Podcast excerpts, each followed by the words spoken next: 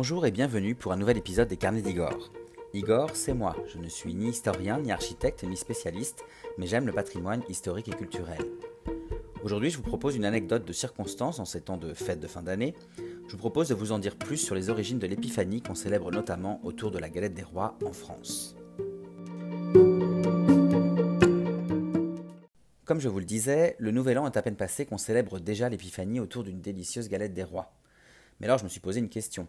Que signifie l'épiphanie tout d'abord et pourquoi nous la fêtons de cette manière?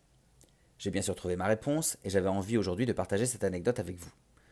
Tout d'abord, comme vous le savez certainement, dans la chrétienté et dans la religion catholique en particulier, l'épiphanie est la manifestation de Jésus-Christ aux yeux du monde, cette manifestation symbolisée par l'arrivée des rois mages autour de la crèche, ces rois mages qui ont offert des présents au Fils de Dieu. Mais en réalité, il faut savoir que l'épiphanie ne date pas de la chrétienté et qu'on en parle dès l'Antiquité. En grec, épiphanios signifie illustre, éclatant, et épiphanéia signifie manifestation, apparition.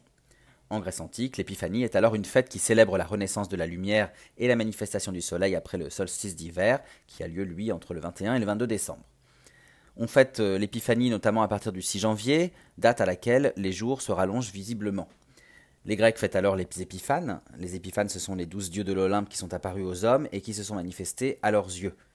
Sachez que cette fête sera aussi reprise par la Rome antique qui va célébrer alors ses propres dieux épiphanes.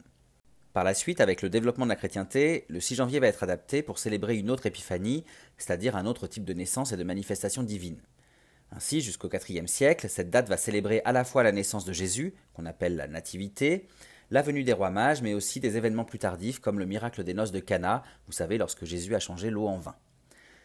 Puis, au IVe siècle, quand l'Église va fixer la Nativité au 25 décembre pour remplacer les fêtes païennes du solstice d'hiver, l'Épiphanie, qui est toujours fêtée le 6 janvier, va, elle, marquer plus spécifiquement le jour où Jésus est apparu aux yeux du monde à travers ceux des rois mages.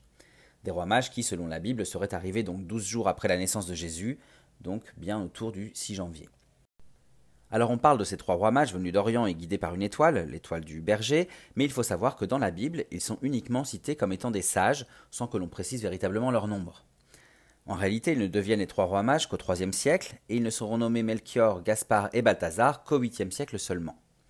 Ce qu'on appelle l'adoration des rois mages, donc, est ainsi célébré le 6 janvier ou le deuxième dimanche de janvier selon les pays, et c'est une tradition qui perdure encore aujourd'hui. Alors bon, cela étant dit, une autre question se pose alors. Pourquoi mange-t-on de la galette et pourquoi tire-t-on les rois à cette date justement? En réalité, tout remonte aux fêtes païennes des Saturnales dans la Rome antique. Durant sept jours, la hiérarchie sociale est alors parodiée à l'occasion de grandes festivités. Il s'agit en fait de rendre hommage à Saturne, le dieu de l'agriculture et de la fertilité des sols, ce dieu dont on dit qu'il aurait su gouverner les hommes de manière douce et équitable, en usant de son pouvoir pour rassembler leurs forces et ainsi fonder une société prospère. Pour fêter cet âge d'or d'équité et pour représenter Saturne, on élisait alors le roi ou la reine d'un jour parmi les esclaves, grâce notamment à une fève glissée dans une galette une galette qui est donc ronde, de la forme du soleil, rappelant ainsi l'origine de ces fêtes liées au solstice d'hiver. À cette époque, comme aujourd'hui, le plus jeune de l'assemblée se devait d'annoncer la distribution des parts de la galette aux convives, et pendant les Saturnales, on ne comptait plus ni maître ni esclave, chacun faisait, mangeait et buvait ce qui lui plaisait. Au XIIIe siècle, les chrétiens vont s'approprier cette tradition païenne et ils vont choisir de tirer les rois aussi, mais en hommage aux trois rois mages. Ainsi, au Moyen Âge, les seigneurs désignaient un enfant comme roi d'un jour, un enfant qui avait donc le droit d'être convié à leur table, et sous l'Ancien Régime, on va également continuer à tirer les rois, même si Louis XIV va rapidement abolir la possibilité pour le roi ou la reine du jour de pouvoir lui demander des grâces et des faveurs.